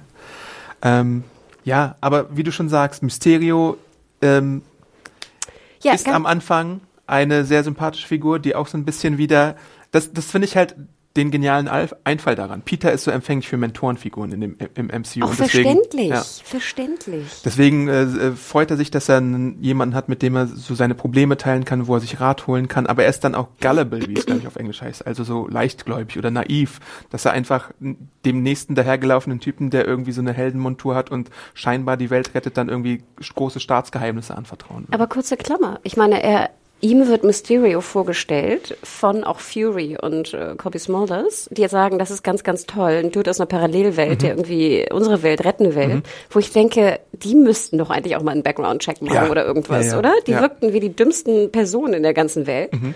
Ähm, und dann kommt Mysterio, klar, und der, du siehst dann diesen, diesen Kampf und alles. Und ich fand, ähm, ich konnte verstehen, auch ich meine, diese Brille, ganz ehrlich, allein, dass Tony Stark ihm diese Verantwortung von dieser Brille übertragen hat. Mhm. What the fuck? Ich hätte auch mit einem Fail-Safe oder sowas gerechnet, dass man irgendwie einen Befehl hat, mit dem man. Er hätte sie auch zehn Jahre in einem Safe lassen können und sagen können, hier, kriegt irgendwie äh, Peter Parker, wenn er 23 ist. Pepper Potts oder Morgan Stark oder sowas. Natürlich, also ja. weißt du, warum? Also warum drückst du diese Verantwortung überhaupt auf diesen Jungen? Mhm. Ja. Aber das ist ja, also Iron Man hat ja schon große Stücke auf Peter gehalten, deswegen, er hat ja wahrscheinlich auch nicht, um, na gut, er hat schon damit gerechnet, dass er stirbt äh, in Endgame. Aber Nein, du sollst den ja auch aufbauen, aber du musst ihn ja nicht noch mehr belasten, als er sowieso schon belastet ist. Und ja. ich weiß, das ist ja auch so eine amerikanische Geschichte. Du musst ja auch mit 15 schon wissen, was du studierst, auf welche Uni du gehst, Raus welchen Job du Haus. machst. Genau, weißt du, bist, dann bist du mit 18 schon verschuldet und hast irgendwie 200.000 Dollar, Dollar ja. Schulden, weil du eine, also deswegen, die, die werden ja auch sehr schnell erwachsen. Ne? Das ist ja auch so eine amerikanische Geschichte. Ähm, was ich hier interessant fand, ich wusste zum Beispiel gar nicht, dass, ähm, ich hatte den Trailer, glaube ich, gesehen, aber ich hatte mir nicht weiter Gedanken gemacht. Als ich dann den Kampf mit Mysterio sah und diese Einführung durch äh, Nick Fury, dachte ich so, hä? Aus meinen Comic-Erinnerungen war doch Mysterio immer böse. Ja.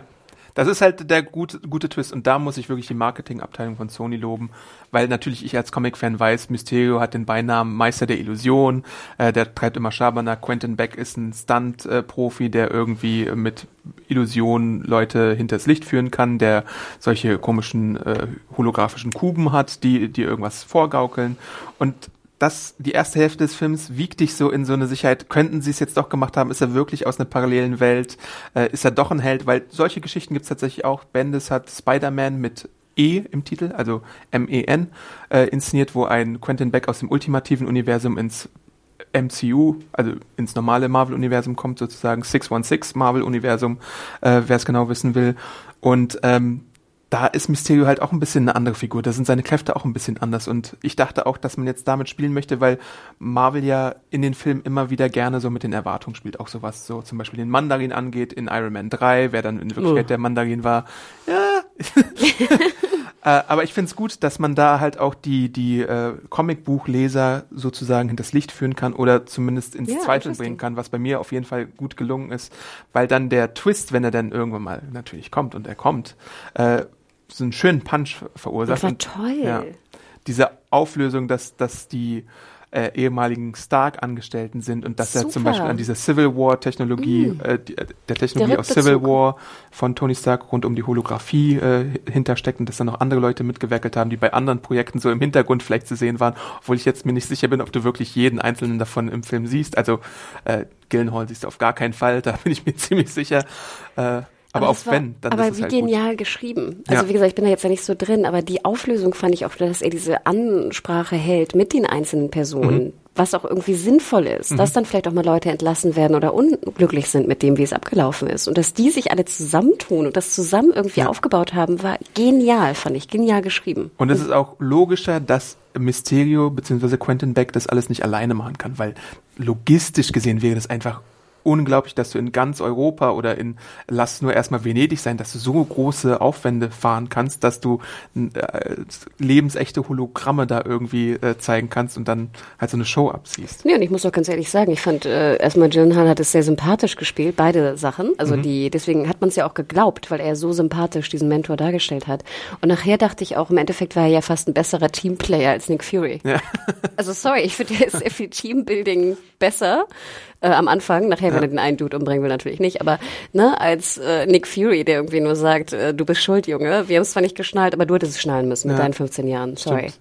Ja. Und wir, unser ganzes Team, ne, waren einfach, äh, who cares? Ich dachte mir nämlich auch die ganze Zeit, machen sie jetzt den Doppeltwist, dass Nick Fury vielleicht auch von ihm irgendwie, äh, weiß nicht, ein Sleeper-Agent sei oder sowas oder nur eine Illusion. Und das, deswegen fand ich es wirkt halt harsh, wie Nick Fury und Maria Hill sind. Also Maria Hill ist eher so Beiwerk, aber Nick Fury ja, können wir da einmal halt kurz drauf bisschen, sprechen, ja? ob die nun da ist oder nicht, who cares. Und ich finde auch Colby Smulders, ich mochte sie mal gern bei How I Met Your Mother und auch bei anderen Rollen, wo ich sie gesehen hatte. Aber die spielt, als ob sie in einem Aquarium sitzt. Die könnte auch diesen Aquariumhelm von Mysterio tragen, mit Wasser drin. Ja. Oder? Ja, was, was, was, was, was, was spielt die denn da? Ja. Das, ja, nichts, nichts, was so groß in Erinnerung bleibt tatsächlich. So, und die kann ja spielen, so die kann ab, ja schauspielen und zwar sehr gut. Aber sie, es ist wirklich, äh, du hast es Beiwerk genannt. Ich finde es schlimmer als Beiwerk, schlechtes Beiwerk. Hm. Ja, aber es gibt da ja halt auch irgendwann später, da kommen wir auch gleich noch zu, noch eine Auflösung, warum das Ganze so ist. Aber ich finde halt wirklich, dass, dass sowohl Mysterio als auch das bei Nick Fury so ein bisschen Geheimnis drum gemacht wird, auf jeden Fall sehr faszinierend anzuschauen und ich sitze auch wieder so, ich saß auch wieder so angespannt im Kino und habe mich gefragt, was ist jetzt der Twist, was ist jetzt der Twist? Ist Mysterio irgendwie der Twist oder ist Nick Fury doch irgendwie irgendwas anderes oder was geht hier vor? Gibt es das Chamäleon, was hier gleich noch um die Ecke kommt und irgendwie seine Maske abreißt und dann irgendwie gestaltwandlerisch äh, rumturnt oder so? Äh, da habe ich mich sehr viel gefragt auf jeden Fall und ich will es auf jeden Fall noch ein zweites Mal sehen und ich werde den Film auch noch nächste Woche, glaube ich, ein zweites Mal schauen. Ich fand ja schon toll, wie Venedig aussah. Ich meine, mhm. das ist ja die erste Action-Szene. Ich fand auch toll, dann äh, Spider-Man auch mal so diesen Willen zu haben, ich möchte einfach Urlaub machen. Ja. Ne? ja, ja. Fand ich auch eine süße, auch absolut äh, nachvollziehbare äh, Einstellung. Und dann dieser Kampf da auf dem Turm, wie er immer diese Glocke gegen die Glocke mhm. äh, rutscht. Äh, ich fand das sehr, sehr witzig. Und Venedig sah toll aus. Mhm. Also, sie haben es ja, glaube ich, in, in der Nähe von London im Studio gedreht und äh, dann Pinewood? Nee, im anderen Studio. Okay. Nicht in Pinewood, dachte ich zuerst auch, aber äh, nee, irgendwie nördlich von London und ich fand es sah super aus. Sorry. Also es sah fantastisch aus. Und ich glaube, nachher ist noch eine Second Unit irgendwie nach Venedig gefahren, hat noch irgendwelche Außenaufnahmen genommen. Aber ähm, ich fand, das war schon ein sehr, sehr guter Kampf. Und ich fand auch immer schön, dass die Kämpfe auch kurz sind. Das mhm. ist ja immer wichtig für mich. Ich will nicht 20 Minuten Kampf sehen. I don't care. Ja. Meine Lieblingsszene ist dann, nachdem Mysterio irgendwann mal offenbart wird, da wird halt nochmal so mit den ganzen Mindfucks gespielt. Und da, wie das visuell gestaltet ist, dass du so diese ganzen Mysterio-Illusionen am Stück hast und Spider-Man jetzt gar nicht weiß, ist er im Raum oder ist er irgendwie schon in der Illusion gefangen, das war für mich so ein bisschen mein kleines Highlight äh, von den, von den Set-Pieces her tatsächlich. Finde ich interessant, weil ich fand alle Szenen, die in diesem, in dieser Mystery-Welt mhm. spielten, fand ich öde. Okay.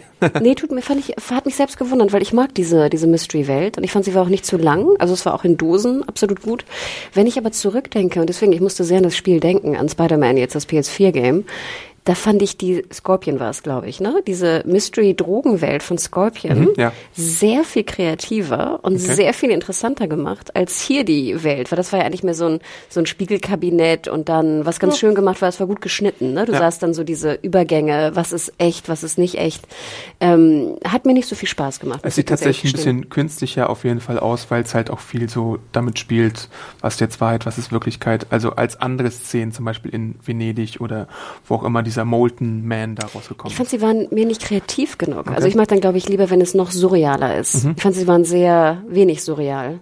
Hat Vielleicht mich so ein bisschen auch so an ähm, die Arkham Games zum Beispiel erinnert. Da gibt es ja manchmal die Scarecrow-Illusion. Mhm. Ähm, deswegen fand Stimmt. ich das da in der Richtung eigentlich so äh, ganz nett.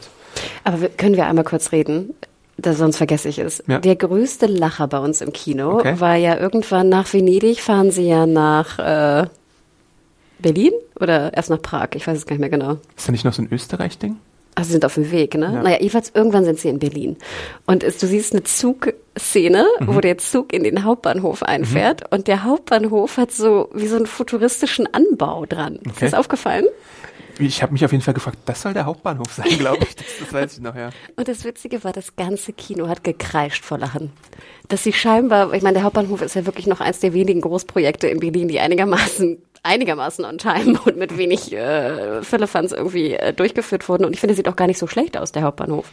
Aber wie geil bitte, dass sie dachten, sie müssten jetzt Berlin noch ein bisschen cooler darstellen und dann noch so einen futuristischen Anbau machen. Und wie gesagt, das Kino hat gekreischt vor Lachen. Aber die hatten ja auch schon mal das Sony Center, glaube ich, als UN-Gebäude verkauft in Civil War, ne? Wo ich dachte, Gott sei Dank ist er nicht mit dem Flugzeug gelandet in Schönefeld. Da hätten sie, also wenn sie Under das, Construction. Ja. Nee, aber das fand ich, das fand ich sehr witzig. Und dann steigt er aus in Berlin. Ich glaube, sie haben es ja auch in Prag nachgestellt oder auch in den London Studios, who knows. Und dann siehst du im Hintergrund so ein riesen, wie so ein Löwenbräu-Logo. Ja, ja, ja, ne? das, das, da habe ich auch gelacht. So, nee, aber sorry, das war kurz die Berlin-Klammer, aber sehr, sehr witzig. Ja. Ähm, vielleicht sprechen wir ein bisschen über MJ und ihre Entdeckung im Film mhm. noch. Ähm, Sie findet ja dann, also da gibt's natürlich eine große Love Story rund um MJ. Äh, Peter sagt zu Ned, äh, pass mal auf, ich würde mir gerne, ich würde MJ gerne mal näher kennenlernen und dann gibt's so eine ganze Geschichte darum, dass Peter so äh, ungeschickt ist und dass da dieser Brad dazwischen kommt, der immer Konkurrenz macht und Brad erwischt ihn dann auch bei seinen Superheldenangelegenheiten, als er von Nick Fury zum Beispiel äh, in einem Zwischenstopp an so einer Raststätte äh, ausgestattet werden soll mit neuer Gier. Dann soll er, hat er die Hose unten und da ist so eine weibliche Agentin, die einen richtig schlechten Akzent hat, aber egal. Und, aus wie ein Model. Ich habe das Gefühl, ich kannte das Model irgendwie. Ich glaube auch. Und da macht dieser Brad halt ein Foto, aber äh, dann gibt's einen Drohnenschlag durch die Brille oder einen fast Drohnenschlag durch die Brille. Äh, aber lange Rede, kurzer Sinn. Ich wollte auf MJ eigentlich hinaus, die ja dann irgendwann im Film auch tatsächlich mal äh, Gefühle erwidert und auch entdeckt, dass Peter Spider-Man ist. Und gleichzeitig auch, was ich sehr schön finde, ist MJ die Person, die herausfindet, dass Mysterio ein Scharlatan ist, weil sie seinen einen Projektor irgendwie äh, entdeckt. Ja. Noch mehr zu MJ, was, was dir da noch einfällt in, in dem Spoiler-Bereich? Boah, ja, also ich fand diese Auflösung ging jetzt relativ schnell, hat mich aber auch nicht gestört. Und ich fand es auch mit dem Projektor zu lösen, fand ich eigentlich ganz, ganz okay. okay. Also ja, habe ich nichts zu, zu bemängeln. Und ich fand, es war auch süß gespielt. Also wie gesagt, die Chemie der beiden funktioniert, auch wenn MJ dann sagt, ne, ich habe dich beobachtet und bla bla bla. Es hat alles funktioniert. War süß. Und dann gibt's ja auch noch öfter mal so diese Taktiken, um die äh, äh, Schulklasse da irgendwie aus der Gefahr herauszubringen, wo sie dann in eine Oper gehen, wo natürlich niemand in der Oper bleibt, während gleichzeitig so ein geiler Karneval in der Stadt ist. Das finde ich auch alles. Ich habe äh, mich weggeschmissen gut. beim Nachtmonkey, Night Monkey. ja. Sorry, also ich, so ein simpler Joke, trotzdem habe ich mich totgelacht. Ja, das stimmt schon. Okay, dann würde ich mal fast sagen, springen wir zu den Post-Credit-Szenen schon, weil natürlich Peter besiegt Mysterio auch irgendwann, das sollte, glaube ich, hier klar sein. Aber es gibt äh, eine Rückkehr der Post-Credit-Szene, nachdem in Avengers Endgame ja keine da waren, beziehungsweise im Re-Release gibt es jetzt da so ein paar Sachen nach dem Abspann. Aber ähm, sprechen wir mal darüber. Erste Post-Credit-Szene. Und zwar, Mysterio ist besiegt, äh, sogar gestorben, glaube ich, wie es mhm. aussieht, wobei man bei Mysterio vielleicht gar nicht so sicher sein kann.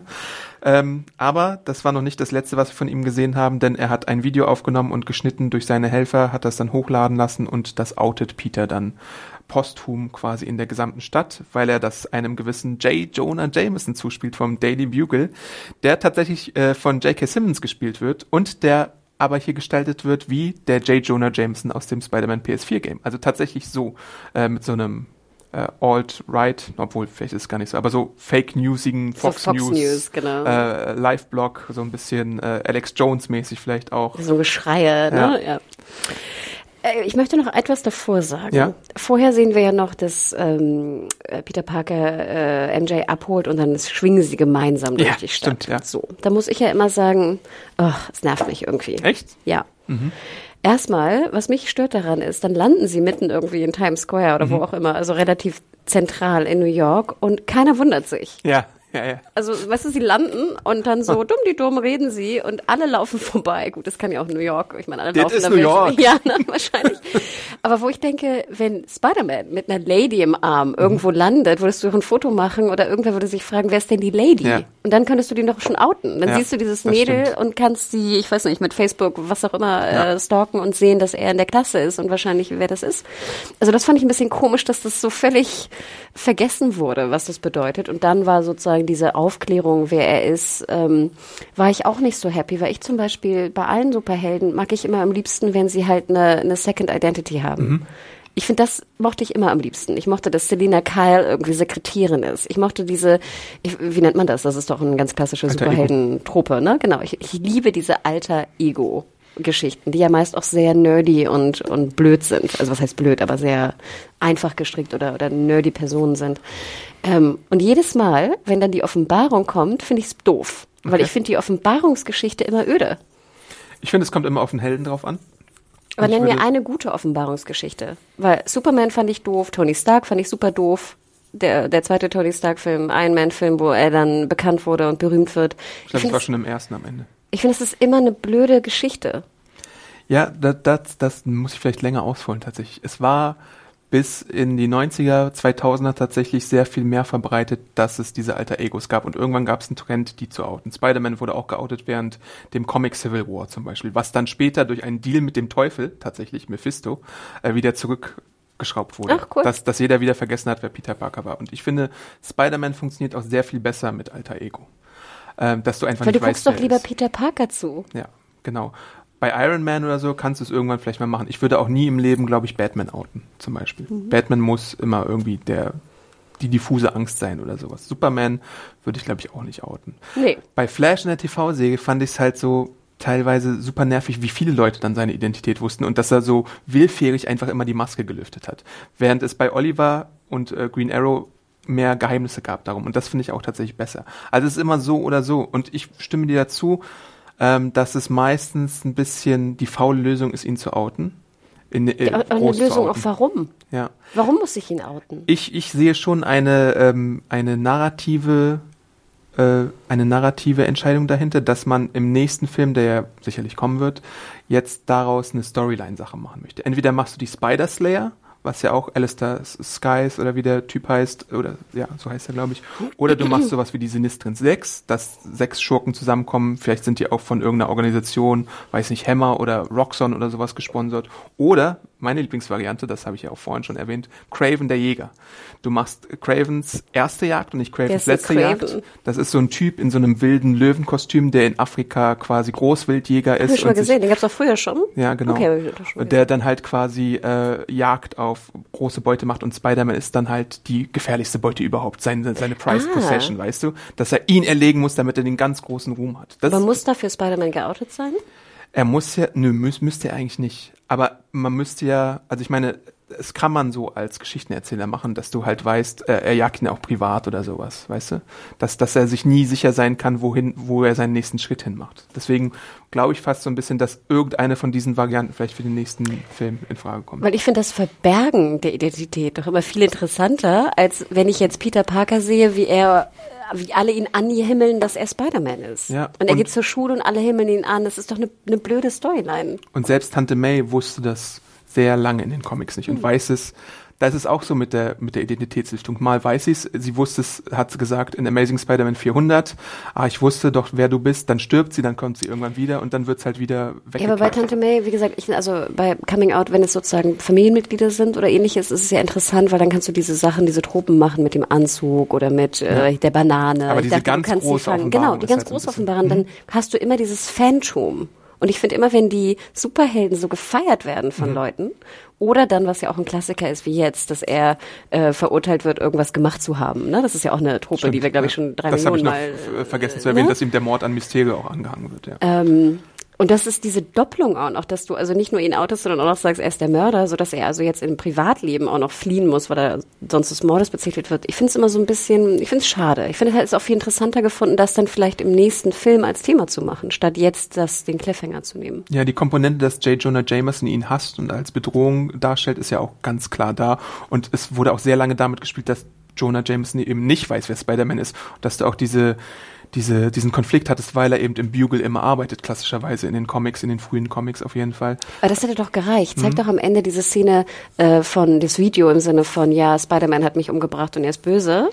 Finde ich interessanter als, und übrigens, er ist Peter Parker. Ja, mhm, das stimmt schon. Also ich bin gespannt, was man damit macht.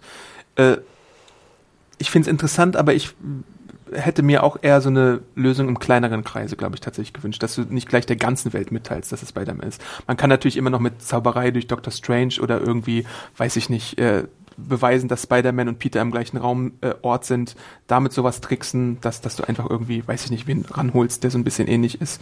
Äh, aber mal sehen, was sie damit jetzt planen tatsächlich. Ne?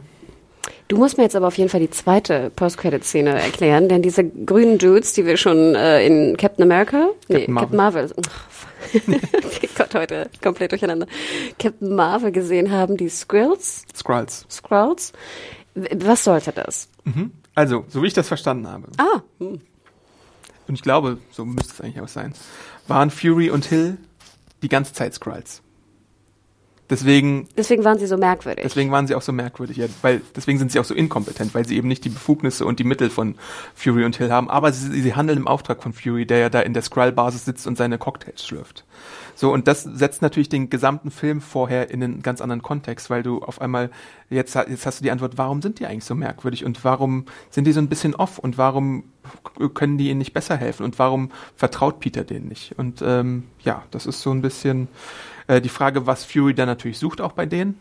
Wie kommt er dahin? Aber ich meine, Captain Marvel hat ja schon etabliert, dass er die Skrulls kennt, dass er Captain Marvel kennt. Und äh, vielleicht gibt's da ja irgendwie noch eine Nachwirkung. Ja, und vor allem, warum darf er denn Cocktails schlürfen in der Base? Wo ist denn Kobe Smulders? Ja, das ist eine gute Frage. also nur mal so ja. eine Frage am Rande. Ja.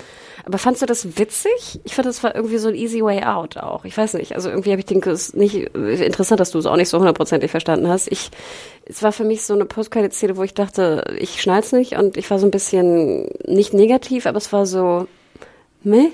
Echt, ja? Ich, ich fand die beiden Post-Credit-Szenen insgesamt sind so mit die konsequenteshaftesten, wenn es denn ein Wort ist, äh, die es bisher so bei den Marvel-Filmen gab, weil sie halt beide A, für die Zukunft irgendwie was verändern und B, dann noch den Film nochmal verändern. Man, man kann es, glaube ich, so sehen, dass es ein bisschen Cop-Out-mäßig ist tatsächlich. Genau. Äh, aber ich finde es eigentlich so, es erklärt halt einiges für mich, dass, dass da gewisse Merkwürdigkeiten. Ja, aber es lässt so viel offen. Ja. Gut, das können viele auch gut finden, klar, mhm. hast du recht. Aber ich finde es, ja, ich, also mir hat es nicht so gut gefallen. Ich hätte, glaube ich, ich, wir gingen sehr happy raus aus mhm. dem Kino. Ich glaube, ich wäre aber noch glücklicher gewesen, hätte ich beide Endcredit-Szenen nicht gehabt. Okay, sehr interessant. Ja, aber sie, sie sagen der Zuschauerschaft, glaube ich, auch so ein bisschen, Leute, es geht noch weiter. Und das ist, glaube ich, gut, weil manche vielleicht gedacht haben, nach Far From Home könnte jetzt hier wieder ein Schlussstrich Wirklich? gezogen werden. Ja. Weil, also, na gut, du musst natürlich ein bisschen Business Insider so sein, dass du weißt, dass es da einen begrenzten Deal mit Sony gab. Aber ich meine, man hätte ja jetzt auch sagen können, nö, das ist wieder unser Spielzeug, das nehmen wir wieder bei Sony mit rein. Aber ich glaube, da kommt jetzt auf jeden Fall noch was. Das ist so ein bisschen das Signal, was gesendet wird. Hm. Ich muss noch mal ganz kurz erwähnen, wir haben London, glaube ich, gar nicht erwähnt. Sah auch super aus. Ich fand, diese Drohnen waren auch, oh, wenn ich so viele Drohnen sehe, kriege ich ja immer so leicht getriggert von hier Ultron. Ne? Ja. Aber es war auch kurz genug. Äh, und ich fand auch den, den Kampf nachher da in dem Safe im Tower, waren mhm. zwar wenig Bewachung und ähnliches, aber ich habe auch gelacht, weil auch diese Kombi fand ich sehr schön. Die Schüler mit Happy zusammen. Ja. Hat auch super funktioniert. Und Flash, der jederzeit seine, seine äh, was er macht bei äh, Instagram streamt und so. Ja, und dass sie dadurch dann auch ihn gefunden haben. Ja. Also das finde ich machte, es war alles sehr schlüssig, fand ich, in sehr im Storytelling. Ja. Ähm, weil wir noch im Spoiler-Teil sind, vielleicht so als Abschluss noch oder fast Abschluss. Es gibt kein Stanley-Cameo, falls ihr eins erwartet habt. Äh, der Grund ist laut Cinema Blend und Regisseur äh, Watts auch, dass äh, man zwar dass Stan Lee da noch am Leben war, aber er gesundheitlich so schon angeschlagen war, dass man sich dachte, ähm, müssen wir vielleicht jetzt nicht machen und Avengers Endgame hatte da auch den entsprechenden Abschluss schon gebracht, so dass man sich da dachte, okay, jetzt ist hier der Schlussstrich. Ja. Wobei in Into the Spider-Verse wird es ja auch ganz nett gelöst mit den verschiedenen Stanleys, die äh, als Ladenverkäufer da sind und natürlich auch, wenn man mal mit Adleraugen guckt, tatsächlich im Film noch versteckt sein. Right? Oh, süß. Ja, also, das ist so, was uns, glaube ich, auf der Seele brannte zu Far From Home. Ein sehr interessanter Spider-Man-Film auch, wie der Spoiler-Teil, äh, glaube ich, nochmal herausgestellt hat. Äh, noch irgendwelche sonstigen Gedanken dazu? Ja, ich finde ganz interessant, unter deiner Review waren äh, ein paar Kommentare, die mich doch ein bisschen verwirrt haben. Ähm, weil, wie gesagt, also ich glaube, es ist ja kein Geheimnis jetzt auch in dem Talk. Ich fand ihn sehr, sehr gut. Ich weiß nicht, wie viele Sterne hast du gegeben? Vier. Wirklich? Also vier bis viereinhalb habe ich jetzt gesagt. Aber ich denke mal, ein Nicht-Spider-Man-Fan wird weiß nicht, drei oder dreieinhalb geben wahrscheinlich. Echt? Würde ich mir fast denken. Also ich hätte viereinhalb gegeben. Okay. Ähm, und da waren so ein paar Meinungen, die meinten, sie waren so enttäuscht, weil er so wenig Tiefgang gehabt habe. Ja, nö. Wo ich dachte, wer erwartet den Tiefgang im Spider-Man-Film? Also ich, ich finde, da ist schon Tiefgang drin in so bestimmten äh, Thematiken einfach. Na, du weißt, was ich meine. Ja. Also entweder, weißt du, du gehst in, gehst in einen Arthouse-Film, ja, ja, weißt du, also weißt du, das ist für mich, und ich will das nicht schlecht das reden. Das ist keine also, Meditation über Kunst oder sonst Nein, weißt ne? du, und deswegen, und ich, ich erwarte das auch nicht. Und vielleicht sind da meine Erwartungen auch zu niedrig, aber ich sehe das positiv. Also das ist wirklich auch äh, Hörer da draußen. Ich sehe das, es ist kein, keine Kritik, es ist nichts Negatives. Ich finde, es ist die perfekte Unterhaltung für das, was ich kriege. Und ich fragte mich nach Homecoming, wer denn jetzt so den, den tiefgründigen Spider-Man, den du anfangs erwähnt hattest, wirklich erwartet hat. Mhm. Nee. Oder? Das ja. hat mich gewundert. Haben dich die Kommentare gar nicht gewundert oder deine Review? Ja, aber das sind so die typischen Kommentare, die ich, glaube ich, bei Superheldenfilmen mittlerweile erwarte. Das ist immer so, ja, der war geil oder naja, hat mich enttäuscht oder ich bin maßlos enttäuscht worden. Das gibt's immer. Auch hier, nach dem zweiten Reboot ist das Highschool-Setting ziemlich abgedroschen. Finde ich auch nicht. Äh, ich kann eigentlich nicht genug äh, Highschool bekommen. Ich würde sogar auf jeden Fall nochmal begrüßen, wenn es einen dritten Highschool-Film gibt, ja, weil, weil ja. die Amazing-Filme und die Raimi-Filme mussten immer so schieben und bloß aufs College, bloß einen mhm. erwachsenen Peter Parker. Nee, nutzt es doch mal ein bisschen aus, dass ihr einen jungen, vitalen Typen habt und nicht so einen 27-jährigen Maguire. Obwohl Maguire natürlich auch gut war, wofür, was er da geleistet hat, aber auch Stan Lee und ähm, Steve Ditko und John Romita Senior haben damals relativ auf die Tube gedrückt, was das angeht. Also so nach 30, 40 Ausgaben oder 50 vielleicht war auch schon irgendwie am College oder sowas und äh, da hat sich Ultimate Spider-Man zum Beispiel sehr viel mehr Zeit gelassen von Bendis, dass du wirklich ausgereizt hast, Peter ist jetzt ein Jugendlicher, wir zeigen mal minutiös seine Entwicklung und sowas und später dann Miles Morales halt auch nochmal an der Highschool. Du hast recht, wenn ich an meine Spider-Man-Comics, die ich als Kind gelesen habe, denke, war er meist halt Fotograf und so 20 ja. oder ja. so, ne? Und ja. war so armer, armer Fotograf. Jetzt ist ja gerade auch in den Comics halt, in dem Dan Slot Run war neulich quasi tatsächlich ein Ersatz Tony Stark, ein, äh, der Leiter einer großen Firma, die Innovationen gemacht hat. Ähm, und hat, da hat er dann halt auch wirklich bei Horizon Labs auch gearbeitet und so Sachen entwickelt. Er ist dann so in seinen 30ern. Aber gleichzeitig hast du jetzt halt auch Miles Morales tatsächlich als zweiten Spider-Man, der dann halt mhm. diese Highschool-Lücke füllen kann. Und du hast recht, im Game ist er ja auch schon gestanden. Ja, ne? Ist ja. auch so Highschool raus. Nee, also deswegen, ich äh, hört nicht auf die Kommentare äh, unter Adams Review, hört auf Adam und auf mich, würde ich sagen. Ne? Wenn ihr gute Unterhaltung haben wollt, geht rein. Das ist mein Fazit, wirklich. Ja. Cool. Ansonsten natürlich könnt ihr sehr viele Podcasts auch bei uns hören. Ein Neon Genesis Evangelion Podcast gab es zum Beispiel von Mario, Tim und Felix. Äh, ein Good Fight Podcast von Hannah, Nadja kommt Sonntag mir. erst. Kommt bald einer. Äh, aber auch so äh, Jahresrückblicke, Jahresvorschauen. Äh, schaut doch einfach mal rein. Segeln bis äh, das Archiv. Nee, ist und wir haben euch ja auch, glaube ich, sehr glücklich gemacht mit Legion. Ja, das stimmt. Und es gibt immer noch, äh, wenn der Podcast rauskommt, wenn wir es schaffen, Adam und ich heute, allein an der Technikfront, ähm, äh, gibt es auch noch ein Legion-Gewinnspiel, was sehr viel Feedback bekommen ja, hat äh, und sehr schön angenommen wird. Und ihr könnt auch ein schönes, fantastisches, selbst ausgewähltes Poster gewinnen mit ganz fantastischer Keyart. Also schaut da noch mal rein. Ähm, und ja, geht ins Kino. Ansonsten äh, gerne Feedback hinterlassen unter dem Artikel oder an podcast.segenjunkies.de schicken oder uns auf Twitter und Instagram verfolgen und anschreiben. Ich, du bist? ich bin at mediahore, M-E-D-I-A-W-H-O-R-E auf Twitter und Instagram. Und du, Adam? Ich bin Awesome Arndt auf äh, Twitter und Instagram. Schreibt mir da gerne mal, was euch auf der Seele brennt. Seid ihr auch so große Spidey-Fans wie ich oder Wer ist überhaupt euer Lieblings-Superheld? Schreibt doch mal, äh, was ihr mit den Superhelden verbindet, wenn ihr denn Comicleser seid. Äh, ja, genau, tut das einfach. Und dann hören wir uns bald wahrscheinlich hier wieder im Podcast. Ne? Macht's gut. Bis ciao, dann. Ciao.